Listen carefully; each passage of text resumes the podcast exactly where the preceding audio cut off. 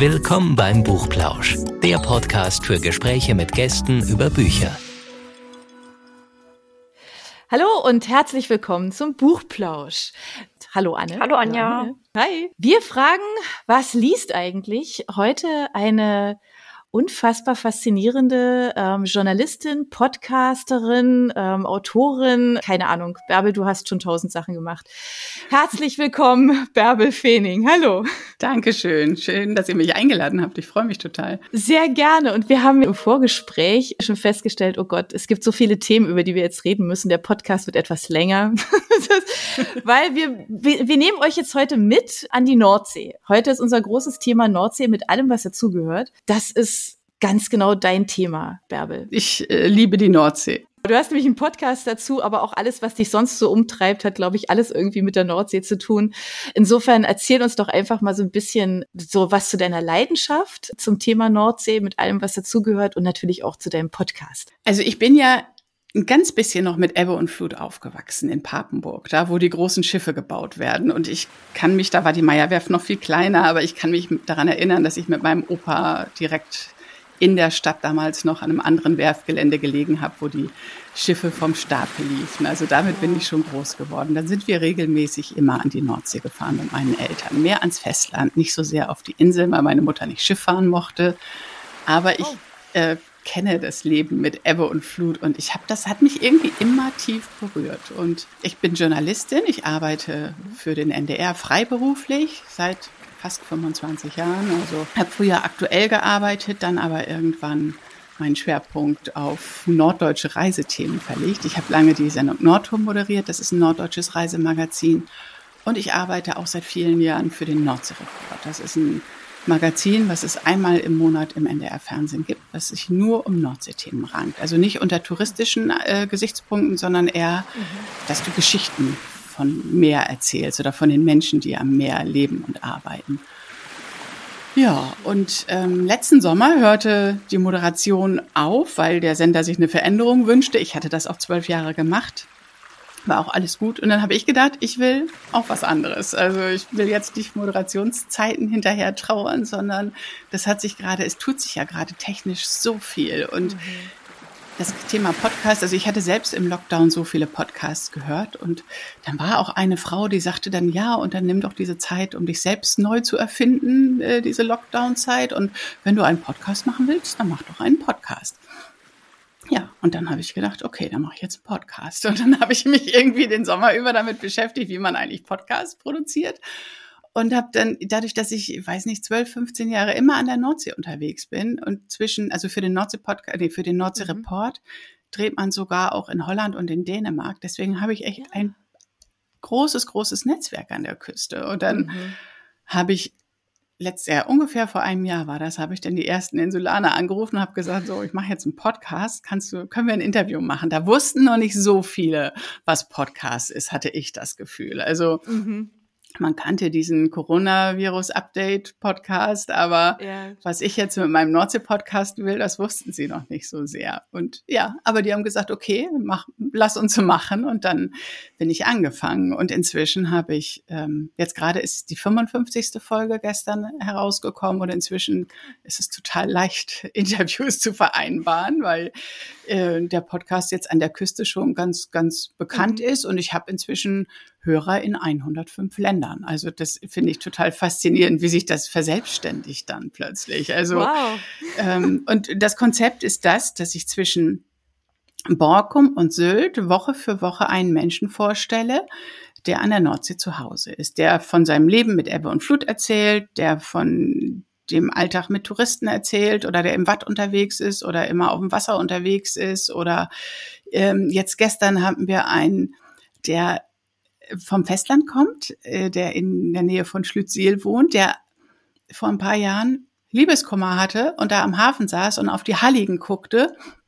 Und er hatte gerade von irgendeinem Konzertveranstalter gelesen, der immer Konzerte in Berlin auf dem Wasser äh, organisierte. Und dann hat er gedacht, warum machen wir das eigentlich nicht? Ich mache jetzt Konzerte auf den Halligen. Und ist dann angefangen, Konzerte auf, äh, also Kultur auf den Halligen heißt mhm. sein Projekt. Und ist ja. dann angefangen, ganz klein auf den Heiligen was zu veranstalten. Hat die Halligbewohner informiert und die haben gesagt, ja, Morgmann, also das heißt, ärger uns nicht, mach, überleg dir, was du machst, aber okay, go for it, ah, so okay, ungefähr. Das, das steckt ja. hinter dem, okay. Und dann hat er gesagt, dann ist er, da ist er schon im März angefangen, da war das viel zu kalt. Und einmal hatte er irgendwie nur sieben Teilnehmer, aber auch sieben Leute, die da auftraten. Und er hat immer gedacht, was mache ich nur, was mache ich nur hier, bis er es geschafft hat, über irgendwelche norddeutsche Connections Santiano auf die Heiligen zu holen. Oh wow. Und dann war natürlich mords was los da. Alle Schiffe an der Nordseeküste, da die zwischen den Föhr, Amrum und den Heiligen hin und her pendeln mussten an dem Tag die Fans auf die Hallig lange Nest transportieren. Ne? Und ja, dann hatte er natürlich gewonnen. Und Torfrock, das ist auch so eine norddeutsche Band, mhm. Ähm, die tra trat da auf. Und jetzt hat er richtige Größen. Also jetzt kommt Fools Garden zum Beispiel bald auf die Hallig. Und er organisiert einmal im Monat drei Konzerte, also immer ein Wochenende, so dass man dann fürs ganze Wochenende dahin fahren kann. Oder man kann auch nachts eine halbe Stunde nach Konzertende zurückfahren. Ja, und der macht das halt mit Leidenschaft, weil er die Nordsee so liebt. Das erzählen die dann auch immer. Ne? Also, und das ist irgendwie Nordseeliebe Woche für Woche in der neuen Definition. Und das macht einfach total viel Spaß. Das ist total schön. Das heißt, also du, du greifst bei deinen Gästen auf dein, auf dein Netzwerk zurück, was du, was du schon hast. Aber ähm, da kommen doch bestimmt auch Leute auf dich zu, oder? Ja, inzwischen schon. Inzwischen schon. Na? Also das, das ist ich immer mir gut vorstellen. Das ja. ist so ist ja so speziell ist, ne, dass man sagt, Mensch, das ist ja ne, mein Zuhause, mein Thema, was auch immer. Das, ähm, das nimmt die Leute mit Sicherheit so emotional einfach auch mit, ne? Ja, ja, ja. Und die, die haben leuchtende Augen, wenn ich komme und mich mit ihnen darüber unterhalte, was sie machen und weshalb sie die Nordsee so lieben. Und ich finde, das Tolle am Podcast ist auch einfach, dass man Zeit hat zu reden. Also ja. ich habe ja auch viele Fernsehfilme entlang der Küste gedreht und da musst du immer darauf achten, welchen O-Ton nimmst du jetzt und sieht er da auch gut aus und ist das Licht richtig und formuliert er richtig. Aber jetzt in so einem Podcast kannst du einfach eine halbe Stunde in Ruhe reden und es wird einfach nicht langweilig, was die erzählen. Ja.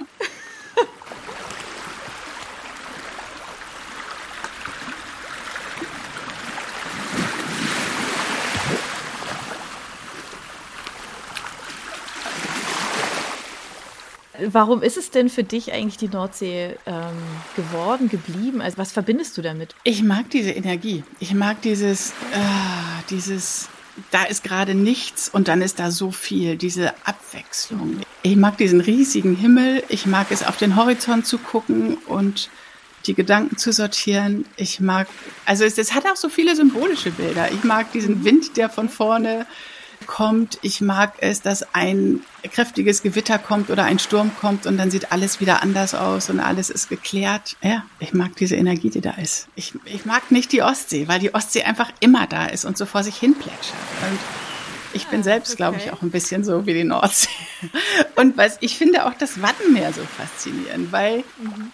du denkst, da ist überhaupt nichts und da ist alles in diesem Untergrund. Da sind so viele Systeme, die so ineinander greifen. Da sind die, die Wattwürmer, die den, die den Sand immer durchflügen und dafür sorgen, dass der Sand gereinigt ist. Da sind die Muscheln, die das Wasser filtern und dafür sorgen, dass das Wasser gereinigt wird und die davon leben. Und die andererseits wieder die ganzen Vögel, die den ganzen Vögeln Nahrung geben und die dafür sorgen, dass diese Artenvielfalt in der Vogelwelt erhalten bleibt. Mhm. Also da sind so viele Kreisläufe, die ineinander greifen. Dann ist das Wasser weg. Weißt du, diese Energie des Mondes, die für Ebbe und Flut sorgt. Und wenn das Wasser weg ist, wird der Wattboden so sehr aufgeheizt, dass es das Meerwasser, wenn es wieder zurückkommt, erwärmt.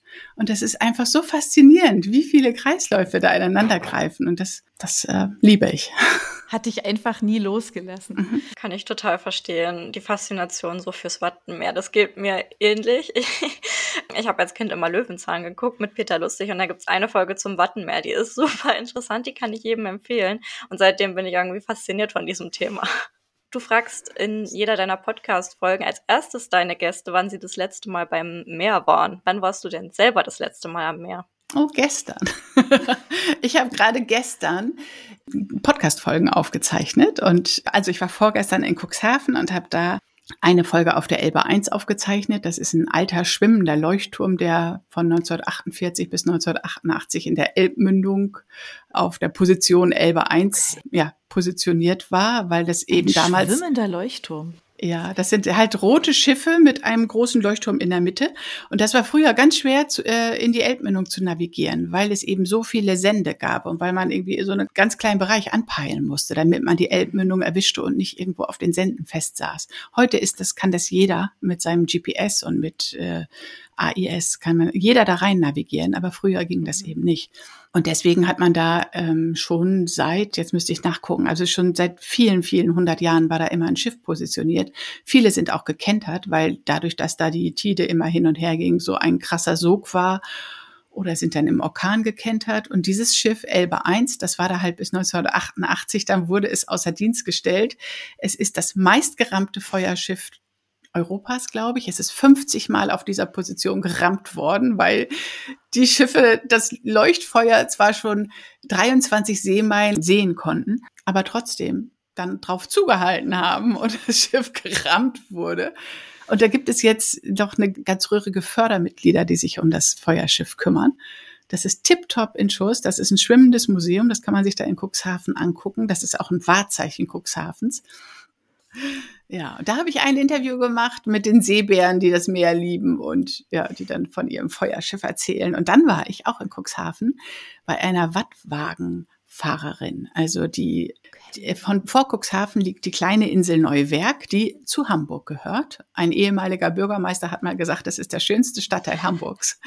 Und ja, eben weil es auch der, der Eingang der Elbmündung ist im Grunde. Und man kann diese Insel erreichen, entweder mit der Fähre, Mhm.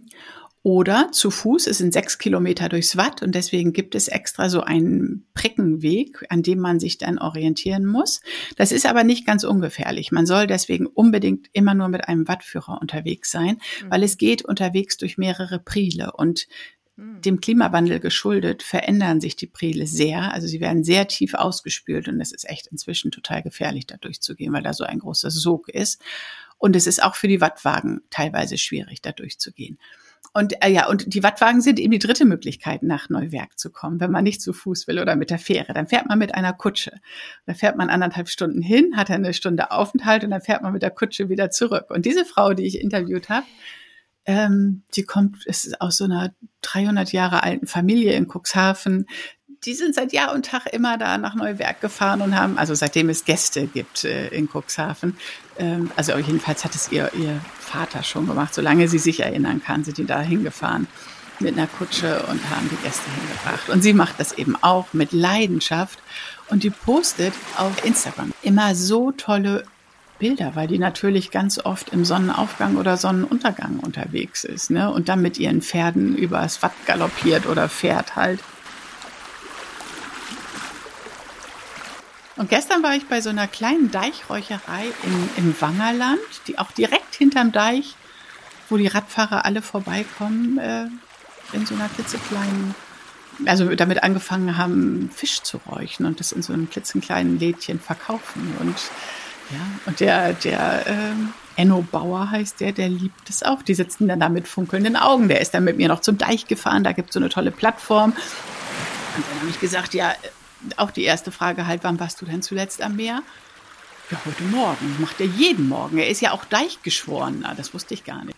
Was ist denn das? Was ist ein Deich? Ein Deichgeschworener ist? Ja, die Deichacht sorgt dafür, also der Deich ist ja noch heute lebenswichtig. Auch mhm. deswegen ist er ja auch gerade wieder auf 9,50 Meter erhöht worden, weil der Meeresspiegel steigt und wenn wir die Deiche an der Nordseeküste nicht hätten, dann wäre das hier alles Land unter. Also dann wäre wär Deutschland kleiner, weil die Nordsee einfach viel weiter ins Land äh, mhm. reinreichen würde. Und der, die Deiche, also wir können die Nordsee genießen, weil es die Deiche gibt. Die sind unser Schutz. Und es gibt an der gesamten Küste die Deichacht, die muss halt immer dafür sorgen, dass die Deiche keine Löcher haben, dass es keine Wühlmäuse gibt oder keine Kaninchenbauten in den Deichen gibt, dass auch kein Teak, das Teak ist das, was angespült wird bei Sturmfluten, dieser ganze Unrat.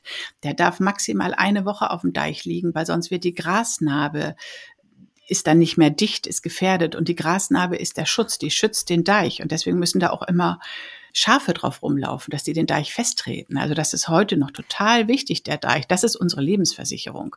Naja, und er ist halt Deichgeschworen, ne? Und dann sagt er, er muss jeden Morgen gucken, ob alles in Ordnung ist, ob mhm. irgendwas da ist. Und meine letzte Frage war dann gestern, und wann fährst du wieder ans Meer? Und ich dachte, morgen früh. Nee, heute Abend. Abends gucke ich auch immer noch mal. Also der, der liebt es. Ja, total klasse, ja. Wie viele Deichgeschworene gibt's denn eigentlich? Weiß man das?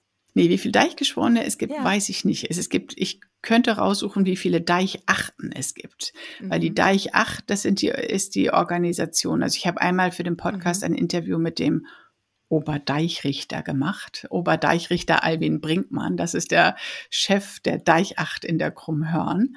Die ist ganz im Westen Niedersachsens. Und dann gibt es der ganze Deich, ich glaube, das sind 600 Kilometer, ich müsste nachgucken. Der ganze Deich ist aufgeteilt in verschiedene Bereiche und ah, für jeden okay. Bereich ist wieder eine Deichacht mit einem Oberdeichrichter zuständig. Und jeder Oberdeichrichter hat wahrscheinlich, ich weiß nicht wie viele Deichgeschworene, die immer, jeder ist für seinen Abschnitt zuständig und muss gucken, ob der in Ordnung ist. Okay, finde ich total faszinierend. Ich habe auch gerade die ganze Zeit so der Schimmelreiter-Feeling, weil da geht es ja auch die ganze Zeit um den Deich. Ja, genau. genau. Ja, aber der Deich ist echt noch total wichtig. Also das ist eben nicht nur ein, eine Erhöhung, um den Sonnenuntergang zu genießen, sondern der ist halt, der schützt halt die Menschen, die da leben. Also du hast auf jeden Fall richtig spannende Gäste. Wie wählst mhm. du denn da überhaupt aus, wer da in den Podcast kommen kann? Also, ich habe, bevor ich damit angefangen bin, habe ich mir eine Liste gemacht, ob ich es schaffe, Gäste für ein Jahr mir aufzuschreiben, die mir einfallen. Und das habe ich geschafft und dann habe ich immer weitergeschrieben und ich bin jetzt bei, meine Liste ist jetzt 300 Positionen lang. Also immer wieder bei so einem Gespräch, gestern dann kommen wieder hier, den könntest du doch auch mal fragen oder den könntest du doch auch mal fragen. Mhm. Und die schreibe ich dann erstmal nur auf. Aber mein Kriterium ist dann, ich will natürlich Männer und Frauen möglichst abwechselnd haben. Das ist gar nicht so einfach, weil an der Küste eben viele Seebären sind oder weil in diesen Berufen oft Männer sind. Da gehe ich schon immer gezielt auf Suche nach Frauen. Und dann will ich natürlich Inseln und Festland berücksichtigen. Wobei ich im Moment ein bisschen festlandlastig bin, aber ich hatte auch schon mal eine Zeit, da war ich mehr auf den Inseln. Und dann springe ich noch hin und her zwischen Niedersachsen und Schleswig-Holstein. Also das sind die Kriterien. Ne? Und was war so dein ungewöhnlichster Gast? Mein ungewöhnlichster Gast oder mein überraschendster Gast oder woraus sich dann auch ganz viel ergeben hat, war vielleicht Arvid Fuchs.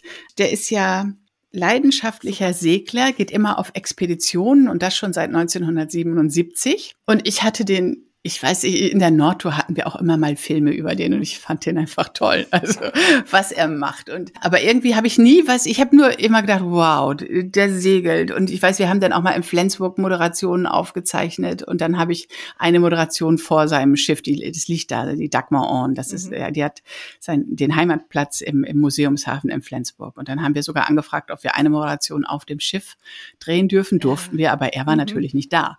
Und dann habe ich gedacht, okay, jetzt für den Podcast kann ich ihn ja mal anfragen. Ne? Und dann habe ich ihm geschrieben, ja. Und ich wollte, ich wusste, dass er wieder auf Expedition geht und darüber wollte ich eigentlich mit ihm sprechen.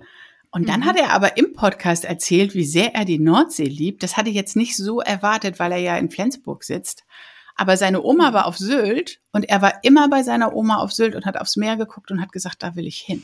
Also das war der Impuls für ihn und das war dann ist er so schön ins Erzählen gekommen. Das war total klasse und daraus hat sich halt jetzt ergeben. Er ist jetzt ähm, vier Wochen wieder auf Expedition gegangen und ist bis Ende September unterwegs. Lässt dann sein Schiff in Kanada liegen. Also aktuell ist er auf Island und fährt morgen weiter nach Grönland und lässt sein Schiff dann in Kanada liegen und setzt die Expedition nächstes Jahr fort und kommt dann nächstes Jahr im Herbst wieder zurück in, nach Norddeutschland mit seinem Schiff und ist, dreht sich im Moment alles um den Golfstrom und Arvid sagt, er ist angefangen, der wollte einfach raus aufs Meer und wollte dann mit Vorträgen und Büchern Geld verdienen, aber einfach um seiner Leidenschaft Segeln und Nordsee und Atlantik und Arktis, um der Leidenschaft mhm. nachzukommen. Ne? Und das hat er, der hat ja viele tolle Sachen gemacht. Der ist der einzige Mensch, der im Laufe seines Lebens innerhalb eines Jahres zu Fuß an Nordpol und an Südpol war. Also, und der ist im Kajak hat er mhm. das Kap Horn umsegelt, um, um, um, um, um,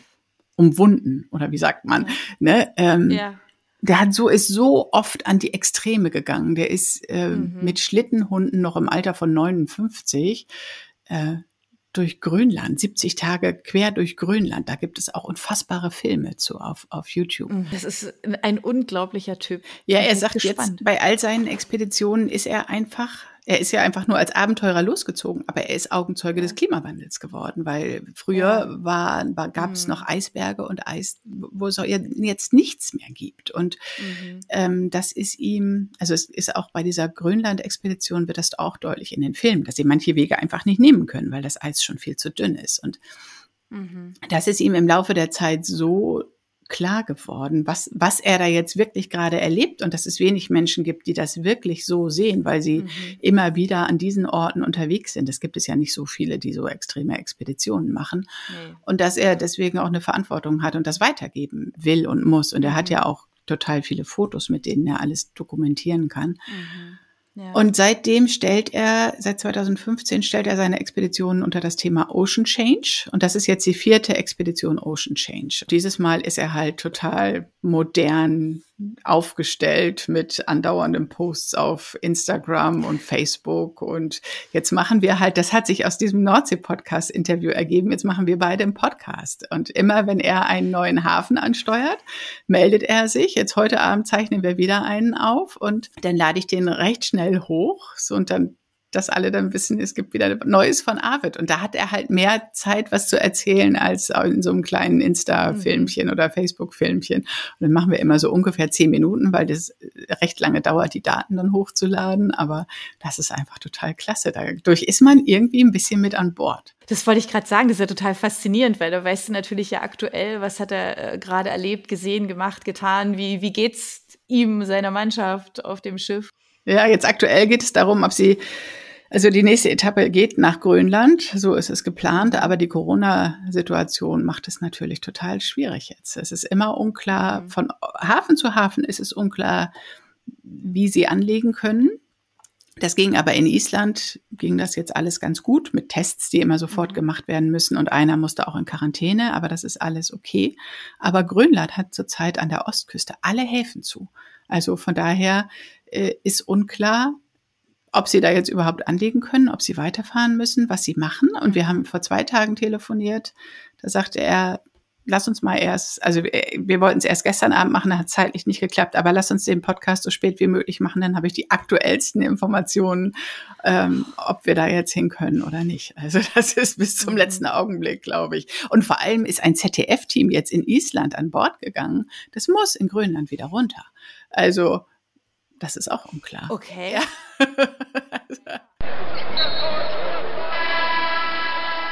ich habe jetzt noch mal eine ganz gemeine Frage. Was ist die schönste Region an der Nordsee? Ich weiß gar nicht. Das hängt ein bisschen davon ab, was man will. Wenn man Kutterhäfen will, ja, dann muss man nach Ostfriesland fahren. Da gibt es, wenn man diese malerischen Kutter liebt und frische Krabben will, wobei, na, Büsum ist natürlich auch ein toller Kutterhafen, aber das ist ein Kutterhafen. Ich liebe Büsum, ich bin da auch häufig, ich habe da auch schon ein paar Folgen gemacht, nichts gegen Büsum. Aber wenn man jetzt in Ostfriesland ist, dann kann man halt von, das sind ja immer diese Sielhäfen, weil ein Siel ist ein Durchlass im Deich, wo das Wasser auch rausfließt. Und da, das kann man sich mal so merken, wo Sielhäfen sind, da sind meistens auch Kutter, also Gretsiel, Neuharlinger Siel. Dornumersiel. Also das sind ganz schöne Kutterhäfen. Und da kann man halt, Neuheilinger Siel zum Beispiel ist echt noch so ein richtig lebendiger. Da sind Kutterhäfen, die regelmäßig immer noch rausfahren. Ähm, ja, fahren sie sogar mit den Gezeiten raus und wieder rein, damit sie nicht gegen den Strom fahren müssen. Und wenn die wiederkommen, dann kann man halt frische Krabben vom Kutter kaufen. Ja, und das ist einfach total schön. Und das sind auch wirklich das sind die einzigen Krabben, die ich esse. Ja, sich dann hinsetzen, die Krabben poolen, auf den Kutter gucken und dieses Nordsee-Feeling genießen. Weil die anderen Krabben, die müssen ja erst in Marokko gepoolt werden oder sind halt irgendwie wirklich nicht, die sind noch gut, weil die werden ja sofort an Bord gekühlt. Aber Die frischesten Krabben sind die, die du einfach direkt vom Kutter kriegst, die gar nicht erst nach Marokko gegangen sind und das Krabbenpoolen, das Klar. zu entdecken, das ist auch als wert, äh, es einfach zu machen. Und ja, das ist halt dann so ein Urlaubsgefühl. Und man muss sie sowieso gleich aufessen, weil so lange halten sie sich nicht. Man kann sie nicht bis ja. zum nächsten Tag. Oder halt, dann sind sie halt total konserviert. Ne? Aber frische mhm. Krabben vom Kutter, dafür empfehle ich Ostfriesland. Und wenn man richtig tolle Strände will, die man eigentlich gar nicht in Norddeutschland erwartet, sondern für die man bislang immer weit weggeflogen ist, dann muss man auf die Inseln. Ja, also, und da ist, sind alle Inseln schön. Das ist ja Amrum, Sylt, Jüst, Norderney. Ich will überhaupt gar keine auslassen, weil die haben alle krasse, tolle Strände. Also, wenn ich jetzt eine nicht genannt habe, heißt, also die sind alle zu empfehlen. Die Inseln an sich sind schon wieder unterschiedlich. Also Föhr und Norderney und Sylt, da ist ja mehr los. Da ist einfach, die sind größer und äh, Norderney ist so eine Stadt im Meer im Grunde. Föhr ist auch größer, hat viele Ortschaften, hat redgedeckte Häuser, ist ganz lieblich. Und Sylt ist natürlich mondän wohingegen zum Beispiel Amrum oder Spiekeroog, das sind mehr diese Naturjuwele. Im, also das ist, da ist einfach, ja, da fährt man hin, um die Natur zu genießen. Äh, wenn ich, ich will jetzt, ich habe gerade überlegt, ob ich sage, da ist die Welt noch in Ordnung, aber ich will gar nicht sagen, dass die Welt auf den anderen Inseln nicht in Ordnung ist. Ne? Baltrum ist einfach so eine kleine, schnuckelige Insel. Klein, aber da ist auch gut was los. Und Jüst ist auch traumhaft schön. Die sind alle traumhaft schön. Borkum ist viel mehr los. Borkum und Norderney sind einfach äh, ähnlich von der Größe her. Und wenn man wirklich was ganz Außergewöhnliches will, dann muss man auf die Halligen. Ja, also da kann man ja auch Urlaub machen. Und es gibt auf Hallig Langeness sogar ein Vier-Sterne-Hotel. Also wenn man es aufs Hotelleben abgesehen hat. Aber es gibt auch ganz tolle Ferienwohnungen. Ich habe auf, auf Hallig-Hoge habe ich auch schon zweimal Urlaub gemacht. Das ist traumhaft. Und man hat auch wirklich alles, was man braucht da. Man kann da einkaufen. Früher gab es auf Hallighoge sogar mal einen Pizza-Bringdienst. Ich glaube, den gibt es nicht mehr. Aber man kann auch zur nächsten Warft laufen und da essen gehen. Da gibt's ja überall Gaststätten, die heißen da Pesel. Ne? Also da kriegt man wirklich alles, was man braucht. Und dann isst man Mehlbüdel. Ja, es ist eine nordfriesische Spezialität. Also das ist einfach ein bisschen eintauchen in eine andere Welt. Aber ja, die offensichtlich. Insulaner und die Einheimischen, die erzählen mir immer, dass letztes Jahr so viele Menschen an der Nordsee waren, die vorher immer irgendwo in den Süden geflogen sind. Und mhm. Corona geschuldet sind sie letztes Jahr dann halt auf die Inseln geflogen ja. oder gefahren. Fliegen kann man übrigens auch hin. Die meisten haben einen Flughafen. Ähm, und dann haben die gesagt, sowas gibt es hier, solche mhm. Strände, mhm. dafür sind wir sonst immer weggeflogen. Diese waren völlig überrascht, ja. also dass es das gibt. Mhm. Was ich jetzt vergessen habe, aber was auch total zu empfehlen ist, ist Helgoland. Dafür muss man ja ein bisschen weiteren Weg auf sich nehmen und man kann auch nochmal aufs Wetter achten. Wenn das, wenn das rau ist oder stürmisch ist, dann ist dieses letzte Stück vor Helgoland, das sogenannte Hamburger Loch, da geht's auch schon mal, kann es schon mal ein bisschen zur Sache gehen. Dafür gibt's dann die Spucktüten aber ähm, man, wenn man da ist, ist es ja sofort vorbei. Also man muss sich da auch nicht reinsteigern, sondern man muss es einfach wegdenken. Mhm. Aber Helgoland ist auch total klasse. Und auf Helgoland gibt es auf der Düne gibt es ganz tolle moderne Unterkünfte. Düne ist die kleine Insel neben Helgoland. Da fährt man mit so einer kleinen mhm. kultigen Fähre rüber. Und da gibt es so moderne Blockhäuser, bunt angemalt. Äh, und jetzt gibt es auch noch neue kleine Tiny Houses.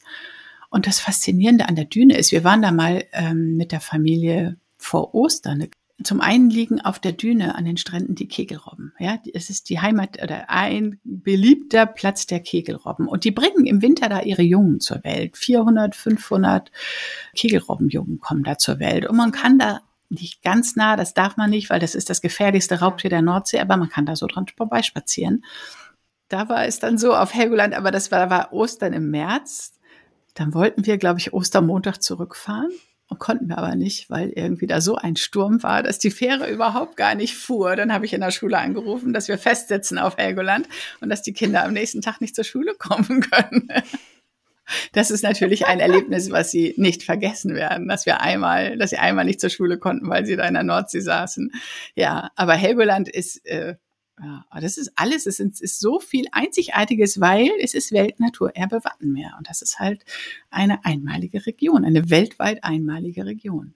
Und es klingt so toll, mhm. dass ich mir jetzt gerade so im, im, Kopf ausgemalt habe, so ein Inselhopping, ja, wenn man so, ne, so, weil die klingen alle so toll. Also egal von welcher Insel, von welcher Ecke an der Nordsee du jetzt gerade sprichst, ähm, das klingt wirklich echt faszinierend. Ja.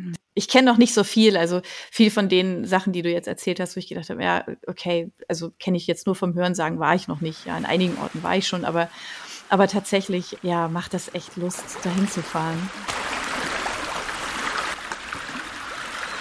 Aber sag mal, du hast ja ganz am Anfang bei den Tipps, nach denen dich die Anne gerade gefragt hat, ähm, hast du ja die Kutter erwähnt. Die Kutter, die haben es dir ja besonders angetan. Also Stichwort Kuttergucker. Ja, ich habe für alle, die sich auch mal selbst auf den Weg machen wollen und die sich vielleicht noch nicht so sehr an der Nordsee auskennen, habe ich einen Kuttergucker zusammengestellt. Also das sind meine liebsten Kutterhäfen an der Küste. Den kann man sich runterladen bei mir. Die Adresse ist kuttergucker.nordseepodcast.de so eine kleine Übersicht. Und Klingt eigentlich alles total idyllisch, aber in Fernsehfilmen oder in Büchern auch ist die Nordsee eigentlich oft die Kulisse für blutige Morde. Wir hatten es ja vorhin schon mit den Nordsee-Krimis.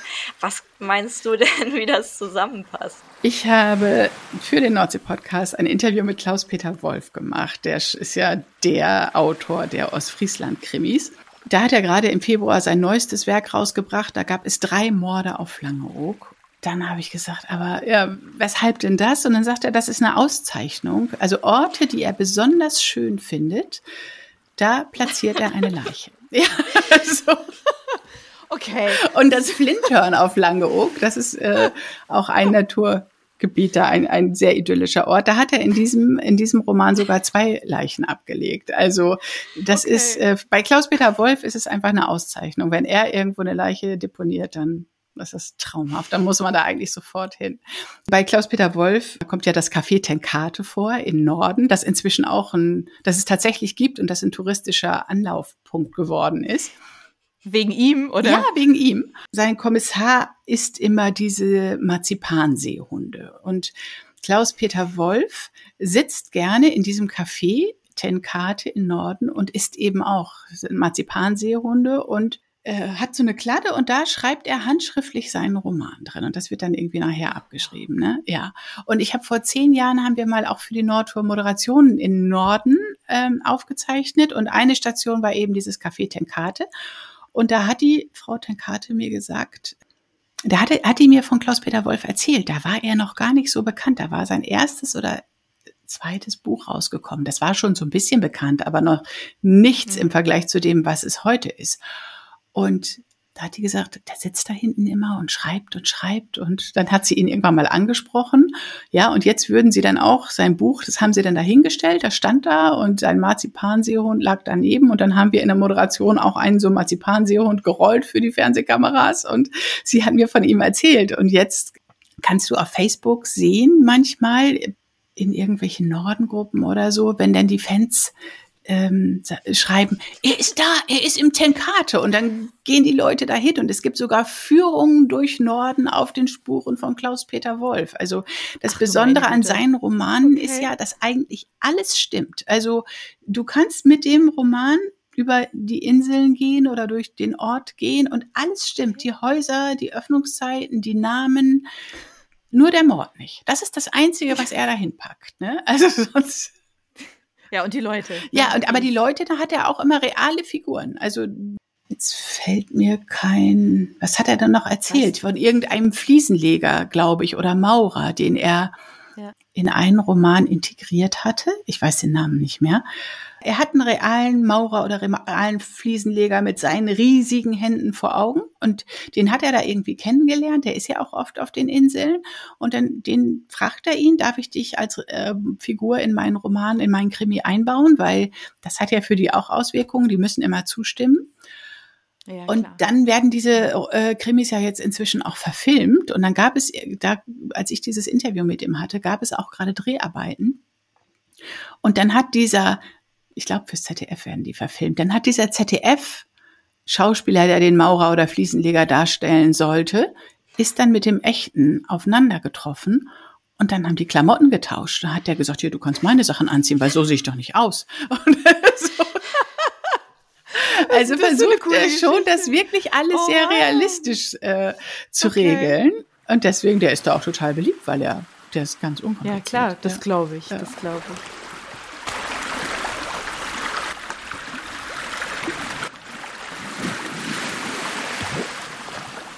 Und abseits der Krimis hast du da vielleicht noch Nordsee-Bücherempfehlungen für uns? Ja, ich habe ganz viele Bücher für euch rausgesucht. Ja, Klaus-Peter Wolf ist ähm, für alle, die Ostfriesland lieben. Der schreibt halt Ostfriesen-Krimis. Und dann gibt es noch Janne Mommsen, der schreibt Bücher, die auf Föhr spielen. Den habe ich auf meiner Liste für Nordsee-Podcast und ich habe den mal wir haben auch für, haben wir auch mal Moderationen für die Nordtour aufgezeichnet. Da hatten wir ein ganz tolles Porträt über Janne Mommsen in der Sendung. Und die, da, über den mache ich, mit dem mache ich auf jeden Fall eine Podcast-Folge. Aber der, ich will jetzt das nicht so aus Friesland lastig machen, sondern der schreibt für Für und äh, schreibt unter dem Pseudonym Janne Mommsen und hat dann auch erzählt, wie die Insulaner erst reagiert haben, als er gefragt hat, ob sie die Bücher da auslegen, der Buchhändler auf Förder mit verschränkten Armen. Erstmal so, ne? Insulaner muss man ja erst knacken, aber jetzt liegen da überall seine Bücher, weil die ein totaler Renner sind. Weil die Fähringer, so heißen die Förbewohner, sich doch von ihm verstanden fühlen. Und die lieben es jetzt auch, was er über die Insel schreibt, ja. Und wer Insulaner besser kennenlernen möchte, für den habe ich noch das Buch Inselstolz. Da sind ganz viele Insulaner porträtiert. Da sind auch Menschen drin, die ich auch für einen Podcast genommen habe, die, aber die kannte ich schon vorher. Also ich habe jetzt nicht daraus mhm. genommen, aber Willi Jakobs, mein einer lieber Fischer aus Neuheilinger Siel, der steht hier auch auf dem Cover, hält sein Netz über den Arm. Also das, das sind schon alles knorrige, coole Menschen, aber ich liebe es, mhm. wenn die Norddeutschen so knorrig sind und erstmal nichts sagen, dann denke ich immer, und ich bring dich zum Reden und irgendwann habe ich sie. Das liebe ich. Und dann habe ich hier Faszination Nordseeküste. Das ist vom Luftbildfotografen Martin Elsen. Den habe ich auch in einer Podcast-Folge interviewt. Der fliegt halt immer über die Nordsee und fotografiert die Inseln und das Wattenmeer aus der Luft. Der war noch, ich glaube, der war auf keiner Insel. Der kennt die nicht vom Boden aus. Ach. Der liebt es halt aus der Luft und der liebt auch das Wattenmeer so sehr, weil es eben je nachdem, wie die Sonne steht, sieht es halt immer mhm. anders aus. Und diese Prile sind einfach so klasse. Also von daher, wenn man mal so einen Rundflug übers Wattenmeer kriegen kann, das ist auch absolut zu empfehlen. Also da muss man aber darauf achten, dass man dann fliegt, wenn das Wasser weg ist. Und am besten früh morgens oder später oder dann abends, wenn die Sonne also äh, tief mhm. steht, dann, dann glitzern die Prilstrukturen. Und ich habe eine Podcast-Folge mit dem Flieger eines Rettungshubschraubers gemacht, der immer dafür Sicherheit auf den Inseln sorgt, weil auf den wenigsten gibt es ja ein Krankenhaus und trotzdem sind da unglaublich viele Menschen mhm. und die müssen immer alle ganz schnell irgendwo hingeflogen werden. Mhm. Und der liebt es einfach immer noch. Der ist seit Jahr und Tag fliegt er da hin und her und der kann sich daran nicht satt sehen, weil es einfach immer wieder anders aussieht. Dann habe ich noch ein Fachbuch über die Zugvögel im Wattenmeer. Also für ah. alle, die sich interessieren, für dieses Weltnaturerbe. Da gibt es auch ganz viel Literatur zu. Aber das Wattenmeer ist Weltnaturerbe geworden wegen des ostatlantischen Vogelzuges, weil die Vögel auf dem Weg von Sibirien hin nach Ost äh, oder Ostafrika eben im Wattenmeer Station machen und sich da durchfuttern. Und nur weil sie da so viel Ruhe haben und nicht gestört werden und weil es da auch so viel Nahrung gibt, Deswegen können sie den Weiterflug antreten. Und weil das für den Erhalt der Artenvielfalt so bedeutsam ist, deswegen ist das Wattenmeer Weltnaturerbe geworden. Es mhm. gibt auch andere Argumente, weil es eben die größte zusammenhängende Fläche ist, die immer wieder trocken fällt und äh, also im Rhythmus von Ebbe und Flut. Aber dieses Argument mit dem ostatlantischen Vogelzug, das war ein ganz wichtiger Punkt für die Anerkennung des Welterbestatus. Ah, deswegen habe ich das Buch rausgesucht und dann habe ich noch zwei Kochbücher. Einmal das Nordseefischer-Kochbuch. Nordseefischerbuch. Ja, Rezepte und Geschichten von den Nordseefischern. Und das genauso gibt es auch, die sind beide von Silke Ahrens, gibt es auch ein Seenotretter-Kochbuch. Ja, die Männer auf dem Meer, die haben ja auch Hunger. Ne? Seeluft macht ja hungrig, das weiß man ja. Da gibt's immer, wenn du an Bord essen gehst, gibt's immer gute Sachen. Das ist total spannend und mir würden jetzt tausend Sachen noch einfallen. Das Seenotretter-Kochbuch, das bleibt jetzt auch bei mir hängen, ganz klar. Ja, und die Zugvögel, selbstverständlich. Hab vielen, vielen Dank. Wir werden all das, worüber wir jetzt hier so gesprochen haben am Rande, also wir werden die Links alle in die Show Notes reinstellen, dass alle auch ähm, deinen Podcast finden und wir freuen uns jetzt einfach auf ein nächstes Mal. Hab vielen, vielen Dank für deine Zeit. Super, gerne. Es hat mir Spaß gemacht, äh, mich mit euch über die Nordsee zu unterhalten. Danke.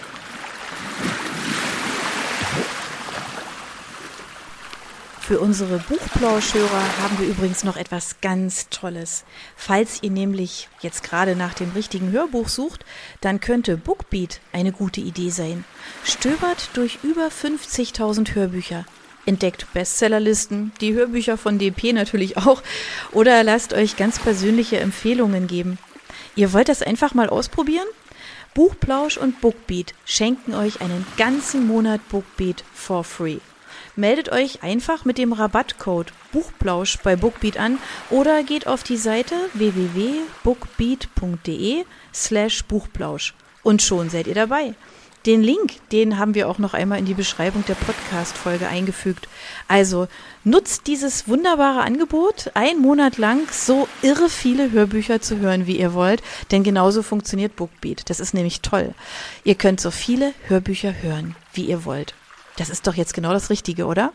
Also ausprobieren. Wir freuen uns mit euch. Bis dann.